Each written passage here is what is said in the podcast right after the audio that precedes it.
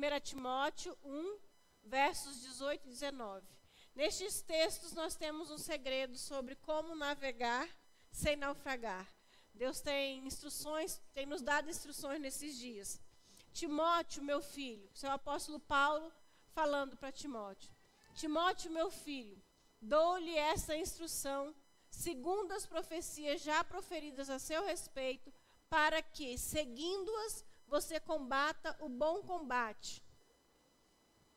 Entre eles, os 18 e 19, mantendo a fé e a boa consciência que alguns rejeitaram e por isso naufragaram na fé. Vou pedir para voltar ao versículo 18 e 19 para a gente conectar os dois melhor.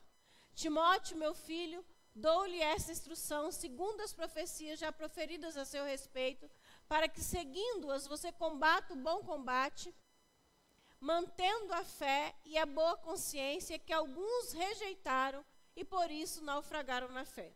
Esses textos têm segredos para nós navegarmos na fé sem afundar. O apóstolo Paulo deu instruções a seu filho Timóteo, não é um filho biológico, é um filho espiritual, é alguém que ele cuida, que ele discipula pessoalmente, e é disso que nós vamos falar nesses dias. Nós temos aprendido com o nosso pastor alguns segredos e essa é a última mensagem da série, né? É a última. Mas, ah, ah, que gente gentil, né? Era isso, viu, amor? Todo mundo está feliz. E com as palavras que tem ouvido. E o primeiro segredo que a gente aprendeu foi siga as profecias a seu respeito. Então, no caso de Timóteo, ele tinha recebido instruções de sua avó, de sua mãe, e havia palavras proféticas a respeito da vida dele. E Paulo diz: Olha, ouça essas profecias e siga nessa direção, naquilo que foi revelado sobre você. Talvez você pense, mas e eu? Eu acho que eu não tive nenhuma palavra profética a meu respeito. Bom, de Gênesis a Apocalipse, Deus tem um projeto para a sua vida. Então, siga essa profecia e você vai ser muito feliz. Há declarações de Deus a respeito da sua vida registradas no livro. E você vai andar em direção a elas. E a segunda instrução do apóstolo Paulo é: combata o bom combate. Ora, se eu quero seguir as profecias, isso vai demandar algum tipo de esforço. Eu preciso ser diligente naquilo que eu vou fazer. E que combates são bons? Só os combates que te levam a seguir a vontade de Deus. Então a gente se gasta com coisas desnecessárias, mas aquilo que for a vontade de Deus para a sua vida, combata por elas diligentemente. Como que eu vou combater? Vou combater conservando a fé. A fé em quem? A fé no caráter de Deus, a fé em quem Deus é, a fé na obra da cruz, naquilo que Jesus fez a seu respeito. A pessoa de Cristo te dá o fundamento necessário para que você conserve a sua fé. E hoje nós vamos falar de conservar não só a fé, mas conservar a boa consciência. Como que a gente faz para não naufragar na fé? Cuidando da fé e da boa consciência. Não existe um caminhar seguro com Deus com a consciência pesada, é, cheios de culpa, de acusação, de medos. Então, hoje nós vamos falar sobre essa boa consciência. A palavra consciência, a origem dela vem do latim, que vem de consciência, que quer dizer estar ciente. Estar ciente de alguma coisa é ter consciência. Mas não é deste tipo de consciência que nós vamos falar hoje. Nós vamos falar da consciência, da consciência moral. Não é da, de estar ciente de alguma coisa, é mais do que isso. É a consciência em seu sentido moral, que é uma habilidade, capacidade, intuição ou julgamento do intelecto que distingue o certo de errado. Então é dessa consciência que nós vamos falar, dessa capacidade que o ser humano tem de distinguir o certo de errado. Está dentro do nosso aparelho psíquico, do nosso intelecto, das nossas habilidades e constituição como ser humano, conseguir distinguir certo de errado.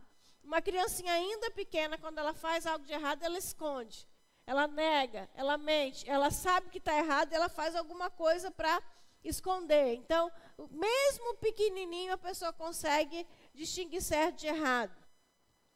E essa capacidade de distinção do certo e errado não é só para quem já conhece Jesus e anda debaixo do governo do Espírito Santo. Essa capacidade de distinguir certo e errado, ela é inata. Vamos ver o que a palavra de Deus nos diz. Então, pensando em consciência, nós vamos aprender algumas verdades sobre a consciência. Uma delas é que Deus nos deu a consciência porque ela é um instrumento para que a humanidade faça essa distinção, certo e errado. Os quais mostraram a obra da lei escrita em seus corações, testificando juntamente a consciência e os seus pensamentos, quer acusando-os, quer defendendo-os. Então, Deus escreveu a lei no nosso coração. Há em todo ser humano, na nossa constituição, uma lei interna, uma, uma algumas coisas que independem, inclusive, das culturas. É, por exemplo, roubar algo de alguém. Não é errado só no Brasil, não é errado só no Ocidente. Nas culturas é errado roubar. É, matar alguém, só no Brasil que isso é crime? Não. Independente das culturas, o assassinato, ele é crime. O ser humano julga errado, pode até nem ser crime, mas que julga que é errado, julga que é errado. Trair, mentir, falar mal, existem coisas que independem da cultura para que o ser humano fale isso está errado. Independe de um conhecimento revelado de Deus. Por quê? Porque quando Deus nos formou, Ele já nos dotou de uma consciência moral. Ele já escreveu na nossa constituição como ser humano uma capacidade de distinguir certo de errado. De modo que, quando você coloca a sua cabeça no travesseiro, quando eu coloco a minha cabeça no travesseiro, a minha consciência, os meus pensamentos, ou me defendem ou me acusam. É natural do ser humano fazer essa avaliação, essa análise. Normalmente, no final do dia, a gente tem esse, faz esse balanço, né, como fomos hoje. A consciência também é esclarecida acerca do pecado. Saiba, pois, com certeza, toda a casa de Israel, que esse Jesus, a quem vós crucificastes, Deus o fez Senhor e Cristo. E ouvindo eles isto, compungiram-se em seu coração e perguntaram a Pedro e aos demais apóstolos: Que faremos, homens e irmãos? Então, Pedro, após a descida do Espírito Santo, ele prega uma, um sermão à nação de Israel. Lá estavam muitos israelitas de que moravam na própria cidade, mas que tinham vindo de fora também. E eles ouvem aquele movimento, aquele barulho de todas as línguas é, sendo faladas ali. E Pedro, e bom, esses homens estão bêbados, e aquela confusão, e Pedro se levanta e começa a falar: não, isso foi o cumprimento da, profe da profecia de Joel. E a partir dali, ele explica toda a história de Jesus, e ele fala assim: olha, esse Jesus de quem eu estou falando, que vocês crucificaram, não tinha nem 50 dias, esse Jesus, Deus o fez o Cristo. E quando eles ouviram que eles haviam crucificado o Filho de Deus, eles se constrangeram, se compungiram no coração. A consciência deles foi iluminada com a verdade que eles tinham feito algo errado. E eles perguntam para Pedro: o que, que a gente vai fazer agora?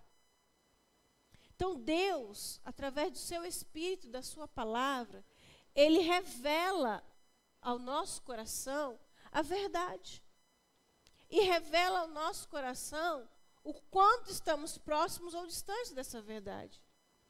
Deus nos dá consciência de pecado. A gente sabe quando a gente está errado. Quando a palavra é ensinada, a gente sabe se estamos debaixo dela, sob o governo dela, ou se estamos indo de encontro a ela. A gente sabe. O Espírito Santo ministra no nosso coração. A gente não precisa de ninguém externo a nós, uma pessoa, para nos apontar o dedo. o Senhor mesmo revela o nosso coração. Então, a nossa consciência é esclarecida do pecado. E diante desse esclarecimento, a nossa consciência, ou seja, nós mesmos, é, levamos a nossa consciência a tornar-se de alguma dessas maneiras. A gente não esgota, mas tem aí pelo menos três. Olha. A consciência, depois que eu tenho revelação de pecado, depois que eu entendi o que eu fiz de errado, que eu sei do meu afastamento em relação à vontade de Deus, eu posso me posicionar de algumas maneiras. A minha consciência pode tornar-se cauterizada, ela pode tornar-se culpada, ou ela pode ser uma boa consciência. Paulo está dizendo para Timóteo: conserve a boa consciência. O objetivo dessa noite é que a gente saia daqui entendendo como nós vamos trabalhar nossa mente, a nossa estrutura, o nosso jeito de ser, a fim de que a gente conserve a boa consciência. Quais são as direções que Deus tem para nós para termos uma boa consciência? Vamos então entender que consciência a gente não quer ter. Primeiro, consciência cauterizada. Cauterização é demonstração de apatia, ausência de sensibilidade, indiferença, neutralidade. Pela hipocrisia de homens que falam mentiras, tendo cauterizada a sua própria consciência. Uma vez que você tem revelação do pecado, tem consciência de erro, que você sabe do seu afastamento da vontade de Deus, você a, a consciência, a pessoa pode trabalhar a sua consciência de tal maneira que ela se torne indiferente a isso. Eu não vou me manifestar em relação a esse assunto. Eu não vou dar importância para isso. Aqueles homens lá em, Israel ouviram Pedro Olha, vocês crucificaram é, Jesus. E aqueles homens falaram: Que faremos? Mas eles poderiam ter feito como o rei Agripa, que falou: Em outro momento eu vou ouvir sobre esse assunto. Consciência cauterizada, eu sou indiferente. Olha, eu ouvi, mas eu não vou me posicionar. Eu não vou permitir que, não vou me envolver com esse assunto do qual eu tive discernimento, revelação. O rei Saul, que foi o primeiro rei de Israel, ele se posicionou dessa maneira, com uma consciência cauterizada. Eu sei qual é a verdade, mas eu não quero me posicionar a respeito disso. É, o rei Saul tinha saído para uma guerra e Deus falou assim: você vai destruir os amalequitas e vai destruir tudo que eles têm. Normalmente eles traziam os despojos de guerra, que eram os recursos que aquela cidade tinha, os animais, o ouro, a prata, os utensílios preciosos. Eles traziam, os soldados dividiam esses valores. Mas no caso dos amalequitas, Deus falou: você vai destruir tudo, não vai trazer nada. E aí Saul foi nessa guerra e de repente ele decide fazer parcialmente a vontade de Deus e uma obediência pela metade, uma desobediência completa. Obediência pela metade, desobediência completa. Então o profeta chega para falar com Saul e diz assim: E enviou-te o Senhor a este caminho e disse: Vai e destrói totalmente a esses pecadores, os amalequitas, e peleja contra eles até que os aniquiles. Por que, pois, não deste ouvidos à voz do Senhor, antes te lançaste ao despojo e fizeste que parecia mal aos olhos do Senhor? Então disse Saul a Samuel: Antes dei ouvido à voz do Senhor e caminhei no caminho pelo qual o Senhor me enviou e trouxe Agag, o rei de Amaleque, e os amalequitas destruí totalmente. Mas o povo do despojo e ovelhas e vacas tomou o melhor do, é, do interdito para oferecer ao Senhor teu Deus em Jugal. Olha que conversa fiada, gente. Toda pessoa de mente cauterizada, ela sempre tem uma desculpa. Ela sempre tem uma justificativa. Ela sempre transfere a responsabilidade. O profeta falou: por que, que você não cumpriu o que Deus mandou? Não, eu cumpri, cumpri. Eu destruí os amalequitas totalmente, trouxe só uma perninha de grilo, uma coisinha pouco, só trouxe o rei Agag, só trouxe o rei, porque para um rei dominar sobre outro rei, gente, era. Então o rei colocava o rei dominado no palácio para era como se ele triunfasse sobre a vitória, né? Era, não bastava vencer, ele tinha que triunfar. Então ele falou: vou trazer esse rei para ver que eu. Então eu trouxe só o rei. Agora o despojo não é comigo, foi o povo.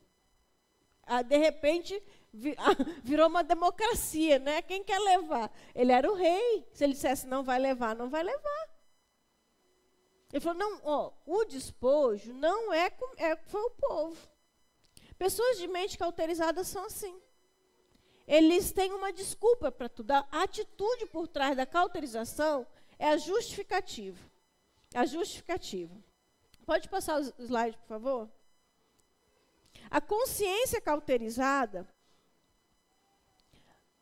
está intimamente ligada ao orgulho, à resistência humana de entrar em contato com a dor de assumir seus próprios erros, incapacidade de humilhar-se, de modo desse modo a pessoa elabora argumentos internos para sustentar a sua conduta. O outro rei de Israel, o rei Davi, ele também errou com Deus, contra Deus. E ele errou muito feio ele adulterou, ele assassinou. E Deus também mandou um profeta falar com ele. Falou: Davi, você fez o que era mal diante do Senhor. E nós temos um salmo na Bíblia que começa assim: Contra ti, contra ti somente pequei.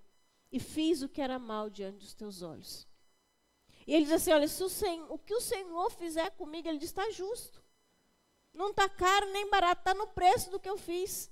Davi, quando ele foi confrontado com o profeta, ele não deu desculpa, ah, porque a mulher estava tomando banho pelado. Olha, todo mundo toma, assim, eu acredito, né, que seja um hábito, né? É, ah, porque não sei, porque eu estava. Ele não criou caso com nada. Ele falou assim: eu pequei. A maneira como Deus me tratar está completamente correta, porque eu errei, eu fiz o que era mal. Não tá. Deus falou assim: olha, agora a espada não vai sair da sua casa. Ele falou: está justíssimo. O que seja lá o que Deus fizer comigo, está no preço. Entende a diferença de uma mente quebrantada, de uma mente cauterizada?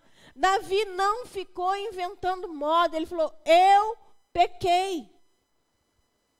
Eu pequei. Eu pequei. Às vezes a gente tem dificuldade, quer, fica inventando desculpa, porque a gente não quer reconhecer uma coisa que é óbvia: nós erramos. Nós erramos. Enquanto a gente procurar justificativa para o erro, nós não vencemos. Qual que é o resultado de uma, de uma mente cauterizada? Abatimento e fracasso.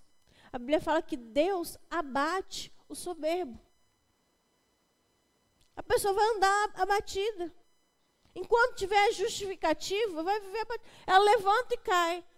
Ele levanta e cai. É fracasso. Ele não vai para frente. Quando você tiver uma justificativa para o pecado, você vai ficar andando em círculos. Não vai para frente. Mente cauterizada tem como resultado o fracasso. Mas tem outro tipo de consciência, consciência culpada. A consciência culpada é refém do sentimento de culpa. O sentimento de culpa é o sofrimento obtido após reavaliação de um comportamento passado tido como reprovável por si mesmo. A base desse sentimento é a frustração causada pela distância entre o que não fomos e a imagem criada daquilo que achamos que deveríamos ter sido. Então, lá no passado, eu agi de uma maneira que eu considero reprovável, comparado com aquilo que eu considero ideal e aceitável. Aí, como eu não acertei o alvo, eu não fiz as coisas do jeito que eu acredito que deveriam ser, eu fico remoendo aquela culpa. Eu fico revisitando o passado remói, remói, mas eu deveria ter feito daquele jeito, eu não deveria ter feito daquele jeito, ah, porque se eu tivesse feito assim, ah, porque se eu não tivesse, ah, porque não sei. E volta, e volta, e volta a fita. Quem é mais antigo aqui sabe como que é máquina de escrever. Eu fiz curso de datilografia. Quem fez? Mas eu era adolescente. curso de você fala A, S, D, F, G, S, D, J, K, L, tan, Aí você aperta, volta. Aí começa de novo volta. Mente culpada, consciência culpada. Vai para frente, está sempre ali, ó. Remoendo, remoendo, remoendo, remoendo. O Senhor já perdoou, as pessoas já te perdoaram, mas você não se perdoa, você não segue em frente, você não vive na dimensão do perdão. O tempo todo sentindo acusado.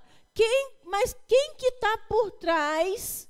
Quem que age nessa, nesse espaço da mente, da mente culpada? A mente culpada é resultado da ação direta de Satanás e da ausência de renovação da nossa própria mente. A, você e eu só ficamos com a consciência culpada quando nós damos espaço para o diabo e quando nós não, re, não renovamos a nossa mentalidade. E ouvi uma grande voz no céu que dizia: Agora é chegada a salvação e a força e o reino do nosso Deus e o poder do seu Cristo, porque já o acusador, quem que é o acusador? A palavra diabo significa acusador.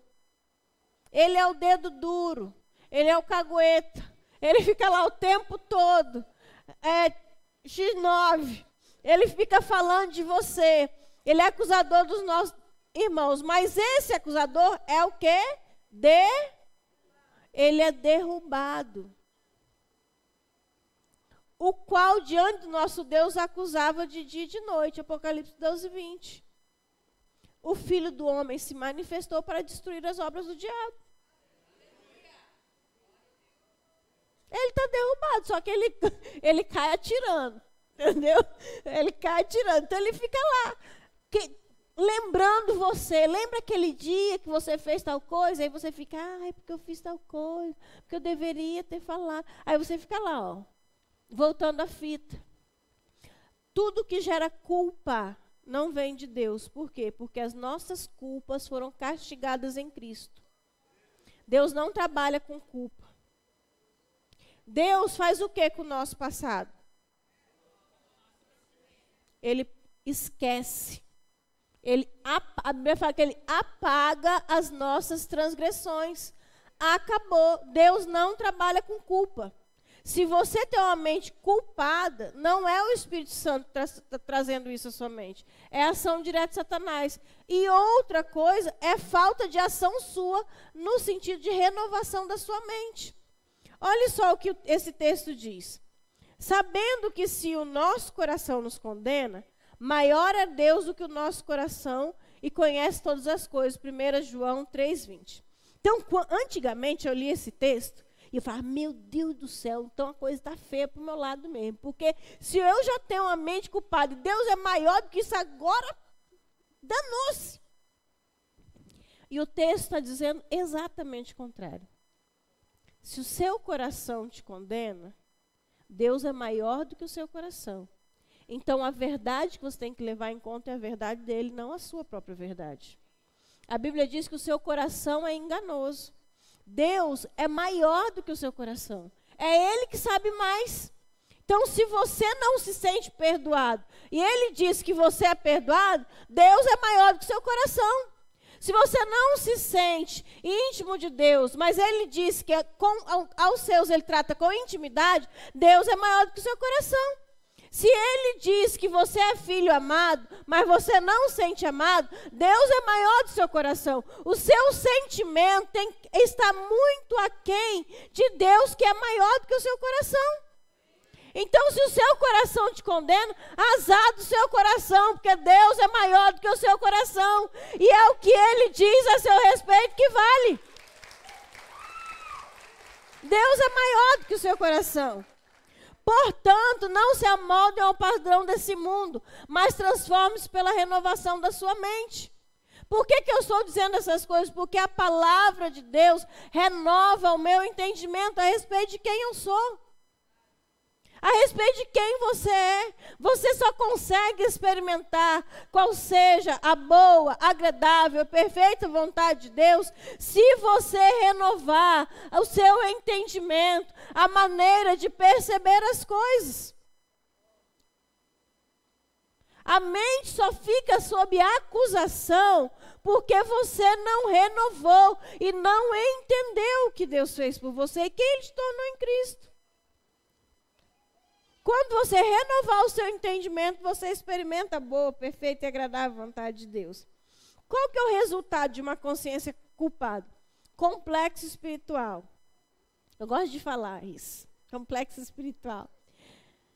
Então, eu liderei uma pessoa que, quando eu dava uma tarefa para ela, eu era solteira ainda, e eu trabalhava numa igreja grande, eu falava assim, irmã, daqui uma semana, é você que vai ministrar a palavra para as crianças. Ela dizia assim, eu não me sinto preparada espiritualmente. Então, daqui 15 dias, ah, eu não estou preparada espiritualmente. Ah, eu não sou capaz de fazer isso, eu não estou à altura disso. Complexo espiritual. Quem tem a mente culpada vive achando que está aquém daquilo que Deus disse que, que ele é capaz de fazer. Jesus falou assim: quem crê em mim fará também as obras que eu faço, e as fará ainda maiores, porque eu vou para o Pai. Então você é dotado de capacidade de fazer obras maiores do que as que Jesus fez. É isso que a Bíblia diz. Mas se você tem uma mente culpada, ah, não, porque lá em 1900 e bolinha eu, eu xinguei minha mãe, então agora eu não posso mais fazer isso aqui. Deus já esqueceu disso. Você não esqueceu porque você tem amnésia. Mas Deus já apagou, tá tudo bem, tá limpo, tá clean. Outra coisa que a pessoa faz, ela aborta sonhos. Ela acha que agora, porque ela errou, ela não pode mais conquistar, ela não vai mais vencer. Agora Deus desistiu de abençoar porque ela errou. Para com isso. Isso é coisa de mente culpada.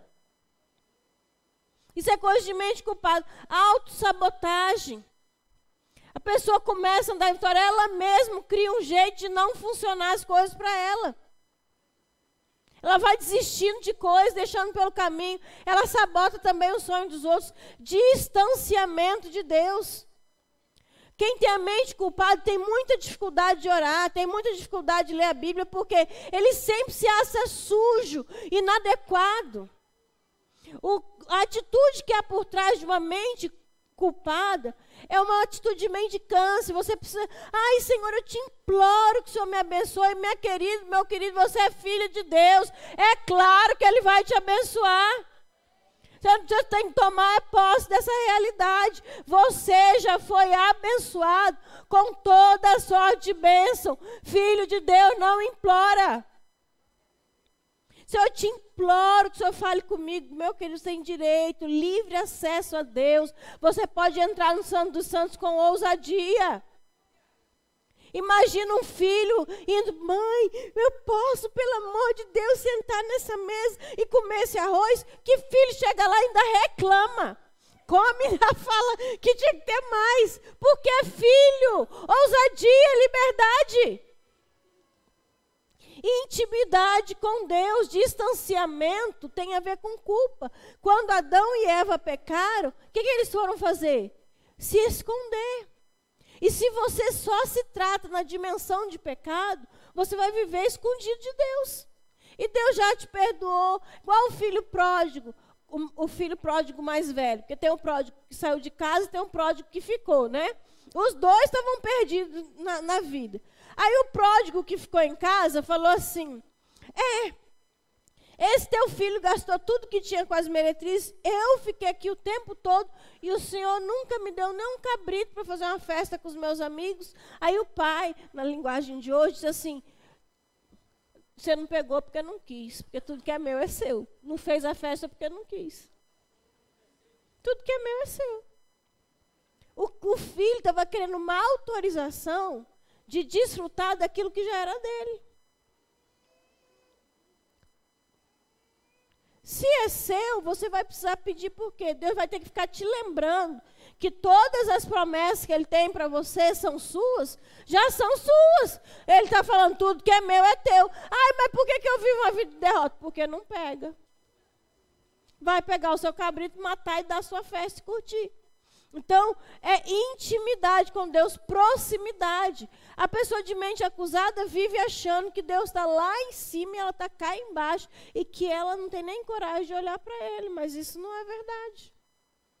Então, esse é o tipo de mente que nós não queremos, amém? Nem uma mente cauterizada, indiferente à vontade de Deus, que fica justificando os erros, mas nós não, também não queremos uma mente que vive na, sob condenação de pecado. Então, que, que consciência nós queremos? A boa consciência, boa. Então, o que, que é uma coisa boa? Que corresponde plenamente ao que é exigido, desejado ou esperado quanto à sua natureza, adequação, função, eficácia, funcionamento, etc. Nós queremos que é bom, olha aí, coisa boa. Que coisa boa, consciência boa. Paulo diz assim em Atos 23, 1. Paulo, fixando os olhos ao sinédrio, disse: Meus irmãos, tenho cumprido o meu dever para com Deus com toda a boa consciência até o dia de hoje. Uma boa consciência é resultado, entre outras coisas, do cumprimento do dever. Como que eu vou ter uma boa consciência? Ele falou assim: ó, por que, que minha consciência está boa? Porque eu estou cumprindo o meu dever. Eu sei o que Deus quer de mim, eu deveria estar aqui, e é exatamente isso que eu estou fazendo. Então, quando nós sabemos o que Deus quer de nós e nós cumprimos essa missão, como que fica a nossa consciência? Boa. Eu contei aqui para vocês que eu não fazia dever de casa, né? Então, quando você não faz dever de casa, você tem que ter uma justificativa. A justificativa é alicerçada na mentira, gente. Desculpa falar, mas é uma desculpa esfarrapada. Né? Então, quem não faz o dever de casa tem uma desculpa. Quando você tem que dar uma desculpa para alguém, você já fica todo empipinado. Então, é quando você cumpre o seu dever, você. Ah, tem um trabalho para entregar, está pronto. Pronto, você entrega, está em paz. Ah, eu tinha que fazer isso aqui, fiz. Eu tinha que passar em tal lugar, passei. Eu tinha que consertar essa torneira, consertei. Mas quando você não conserta, você deita e fala, e ele fala assim: eu tenho que consertar uma torneira, primeiro dia. Aí depois tem que consertar a torneira. Aquele negócio fica pingando e fica te martelando, roubando sua energia. Mas se você for lá e fizer, você sossega. Então Paulo está dizendo assim, ó, eu estou tranquilo, por quê? Porque eu fiz o que eu tinha que fazer. Boa consciência tem a ver com isso, com o cumprimento de dever. Paulo diz assim: preguei em primeiro lugar aos que estavam em Damasco, depois os que estavam em Jerusalém, em toda a Judéia e também aos gentios, dizendo que se arrependessem e se voltassem para Deus, praticando obras que mostrassem o seu arrependimento. Então, Deus não trabalha com culpa, certo? Culpa é ficar remoendo o passado. Deus trabalha com o quê? Quando Paulo pregou, ele pregou para as pessoas que fizessem o quê? Se arrependessem. Deus trabalha com arrependimento. Tanto tem dor na culpa, só que é uma dor constante, quanto tem dor no arrependimento. Qual é a dor? A dor de confessar que está errado. A dor do erro, de falar, errei. Então, Paulo estava pregando o evangelho do arrependimento. Qual era o arrependimento? Que as pessoas tinham que se, se arrepender de quê?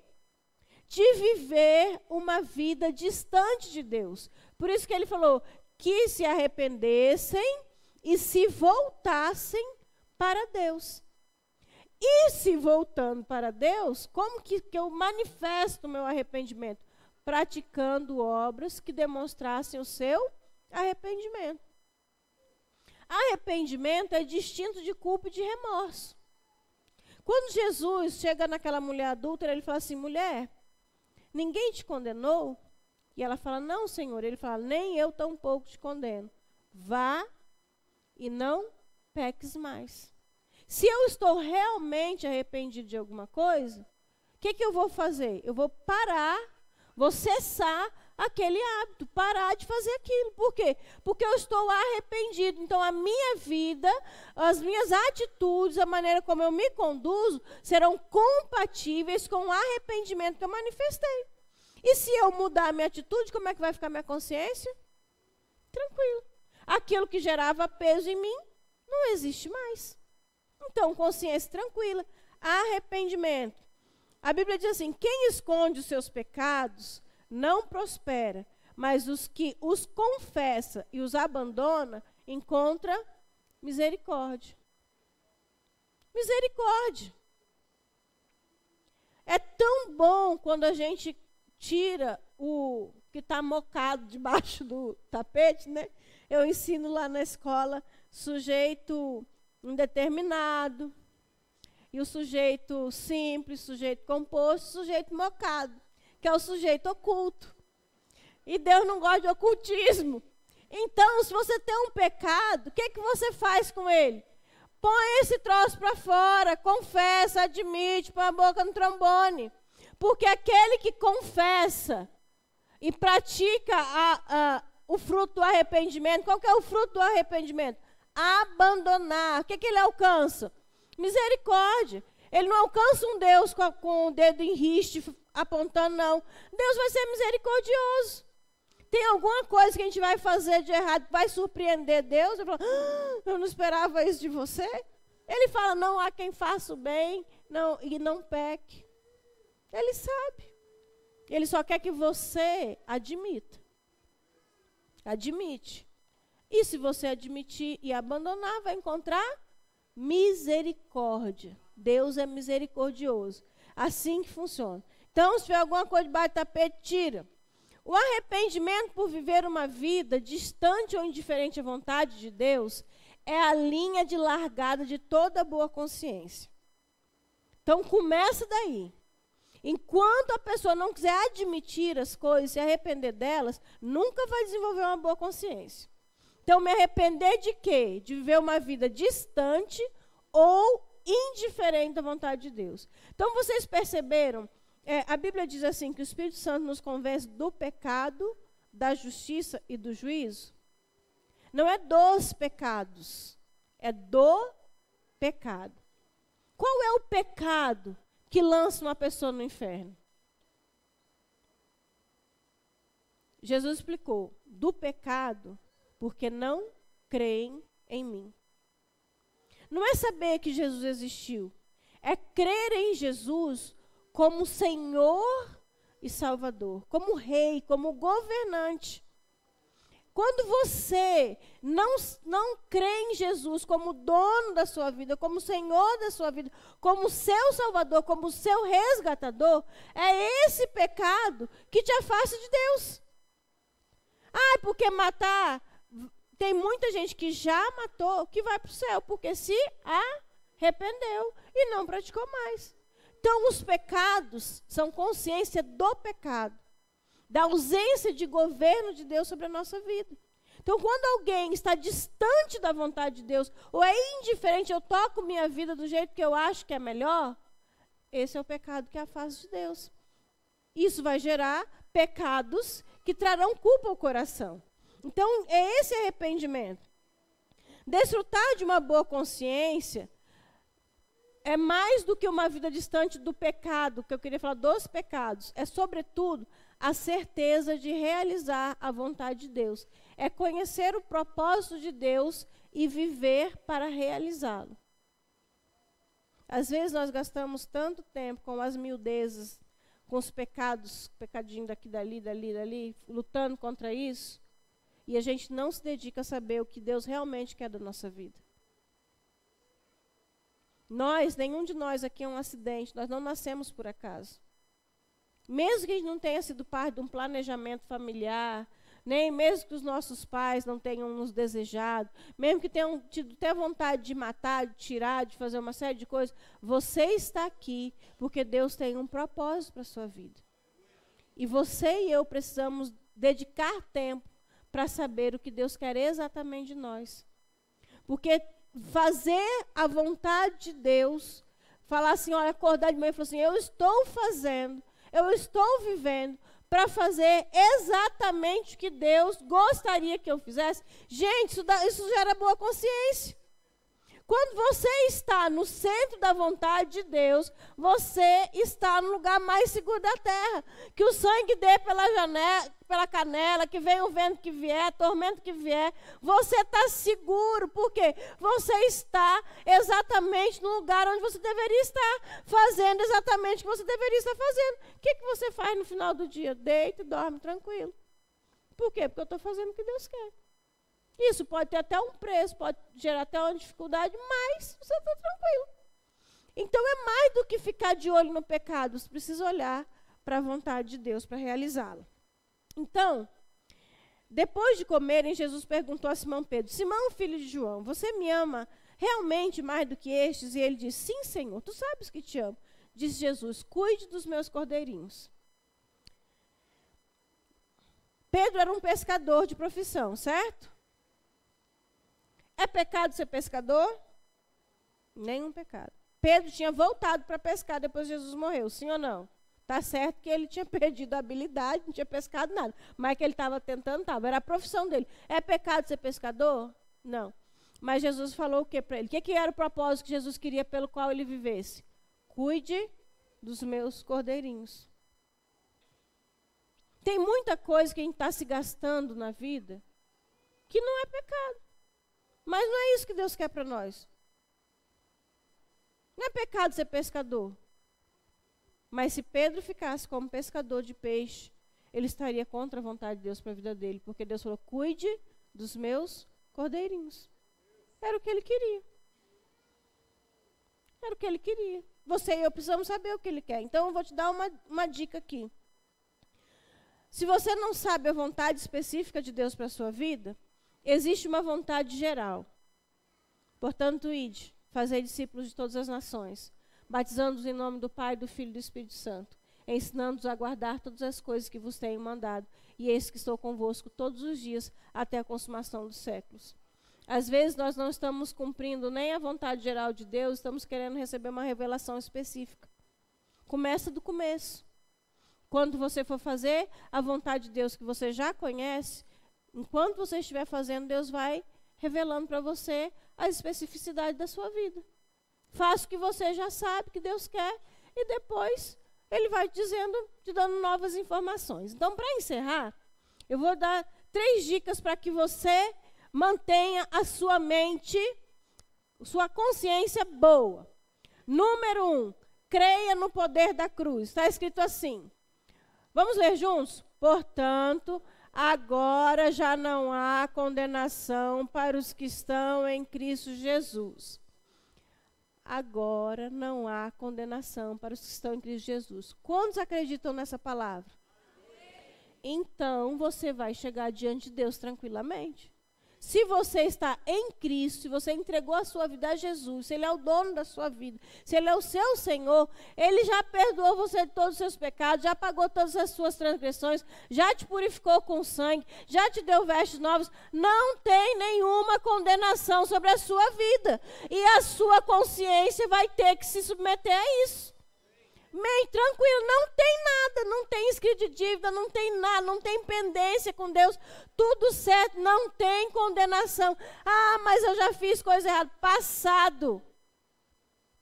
Não tem condenação. Ah, mas eu estou acabando de pensar uma coisa ruim. Pede perdão, está perdoado. Confessar o vosso pecado, ele é fiel e justo para perdoar o pecado, purificar de toda injustiça, clean. Eu aprendi a semana que o sangue de Jesus é que nem aquele limpador de para-brisa. Ele fica assim, limpando o seu pecado. Tchan, tchan, tchan. Então, o tempo todo, errou, já vem. Ó. Caiu uma gotinha ali, automático. Ele já vai te limpando. Você não tem nenhuma condenação, ok? Creia nessa verdade. Não tem nada te acusando, não tem nada, nenhuma pendência com você. Dois, tome posse da sua nova identidade em Cristo que, que eu fiz para transformar a minha mente? Eu fiz um novo RG espiritual para mim. Eu baixei, eu pesquisei todos os textos da Bíblia que estão escritos, escritos lá, em Cristo. Quem que eu sou em Cristo? Em Cristo eu sou mais do que vencedor, em Cristo eu sou nova criatura, em Cristo não tem mais condenação para mim. E o que está dizendo esse texto aí? Nisto é perfeito o amor para conosco, para que no dia do juízo tenhamos confiança, tranquilo. Por quê? Agora, olha essa, esse texto. Qual ele é? Quem que é esse ele? Qual Jesus é, somos nós também neste mundo. Você entendeu o que é ter uma natureza unida com Cristo? Você é como Jesus é. Ele perdoa, você perdoa. Ele ama, você ama. Ele é vencedor, você é vencedor. Ele restaura os feridos, você restaura os feridos. Ele cura pessoas, você cura também. Assim como Ele é, nós somos. Está entendendo quem você é em Cristo? É demais isso daí. É demais. Você tem que sair daqui voando. É muito. É demais, gente. Por isso que o, o inferno fica colocando porta para se trancar lá dentro e a gente arrebenta a porta do inferno e tira as vidas lá de dentro, porque assim como Jesus é, nós somos. É demais. Confesse e pratique a palavra.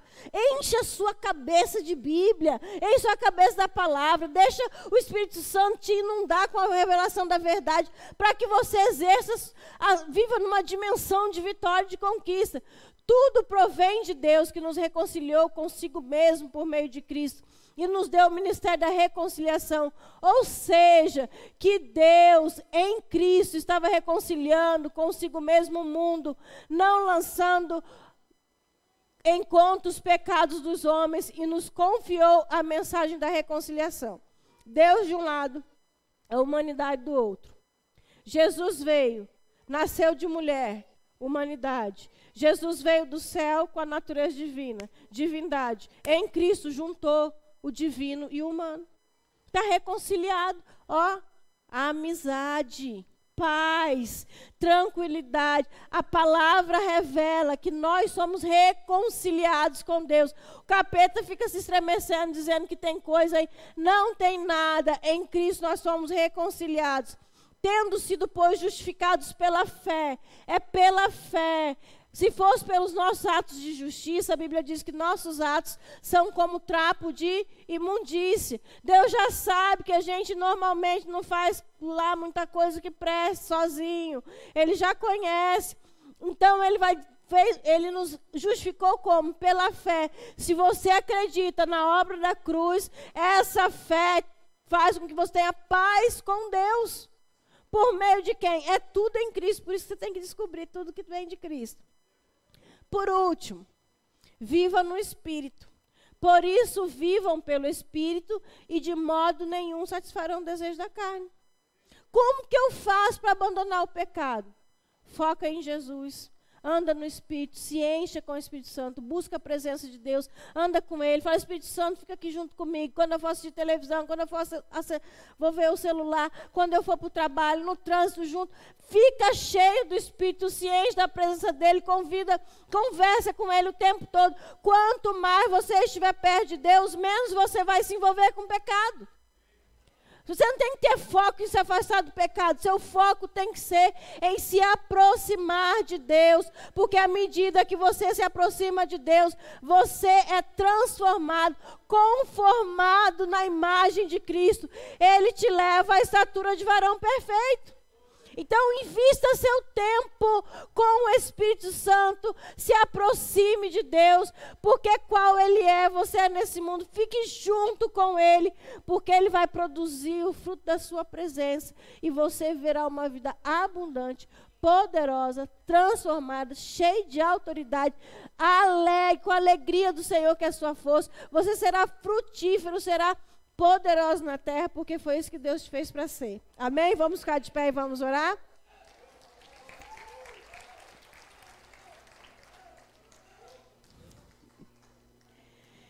Senhor, nós te agradecemos demais. Porque o Senhor nos fez em nós, através de nós, tanta coisa boa. O Senhor nos dotou com o que o Senhor tinha de mais precioso. Nós somos um em Cristo. Cristo em nós, a esperança da nossa glória. Senhor, muito obrigado. Jesus, nós louvamos pelo teu sacrifício na cruz, na cruz, que é completamente completo, perfeitamente perfeito. Não faltou nada, está tudo consumado. Nós te agradecemos, porque pelos teus méritos, não pelos nossos, nós temos uma boa consciência. Nós nos deitamos em paz e logo pegamos no sono, porque o Senhor é quem nos faz repousar em segurança. Nós estamos seguros nas tuas mãos, seguros do teu amor, seguros da tua bondade, seguros do teu aperfeiçoamento, seguros da santidade, seguros da aceitação, seguros da amizade, seguros do amor, seguros da paz, seguros da nossa herança em Cristo seguros de todo o bem que o Senhor nos reserva, seguros na vida, da vida abundante na terra, seguros de uma vida maravilhosa no céu. Estamos seguros em Ti. Jamais naufragaremos na fé. Nós atravessaremos o rio e chegaremos à cidade santa, Nova Jerusalém. Estaremos para sempre contigo. Nós te louvamos por toda a vitória, porque somos mais do que vencedores em Cristo Jesus. Muito obrigada, Senhor, por esse por essa tua palavra, que é um banquete de glória, que ilumina o nosso entendimento e renova a nossa mente, e nos faz experimentar a tua boa, perfeita e agradável vontade. Nós te adoramos, em nome de Jesus. Amém. Aplauda o Senhor.